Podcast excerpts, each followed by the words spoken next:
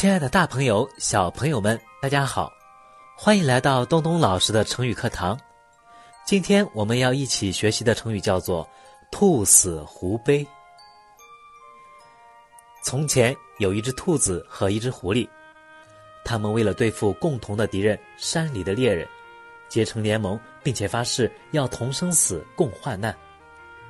有一天，当他们正在田野里享受大自然的美景时，一群山里的猎人突然出现在他们面前，兔子和狐狸正要逃跑的时候，有个猎人一箭射到了兔子身上，狐狸拼命逃跑，侥幸逃过了一劫。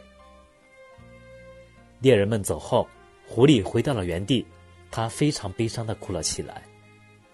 这时候，有个长者正好经过，看见狐狸正在哭泣，觉得非常奇怪，就问狐狸：“你为什么不停的哭泣啊？”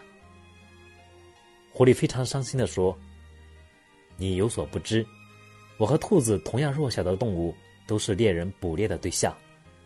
本来我们是同生死、共患难的，可是现在我的同伴被猎人射死了，他今天的死亡预示着我也活不了多久。我真正的朋友死了，我哪能不伤心呢？”长者听了狐狸的话，叹着气说：“你为同伴的死而伤心。”是因为你们有共同的命运啊！兔死狐悲，兔子死了，同伴狐狸感到悲伤，并为自己的未来而担忧。我们因同伴的离去而感到悲伤，实属正常，但不应该因此而过度忧伤。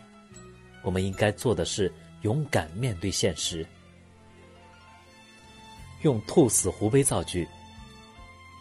看到一起打拼的同伴。相继被裁员，使他不免有些兔死狐悲之感。